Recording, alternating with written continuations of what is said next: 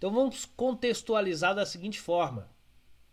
É evidente que quando nós montamos o nosso negócio, um negócio pequeno, um negócio que nós estamos investindo para que vire algo grande lá na frente, e a grande, a grande maioria das empresas nasceram pequenas, então elas nasceram na mão dos seus donos mesmo, nasceram com o dono fazendo tudo, nasceram com o dono é, se dedicando ao negócio, isso é normal. Então eu sempre digo, o problema não é o que o problema não é o que nós estamos fazendo hoje. O problema é se nós estamos planejando o futuro para que possamos fazer diferente.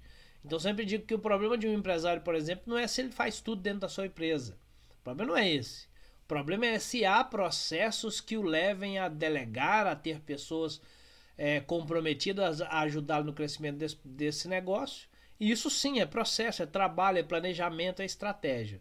E são essas estratégias é que precisam estar conectadas é, diretamente com esse delegar corretamente, delegar da maneira que funciona, delegar para quem funciona. É a pessoa certa no lugar certo e a gente fazendo as atividades e operações certas que vão nos levar realmente a esse local, a esse objetivo ou a esse sucesso no processo de delegar.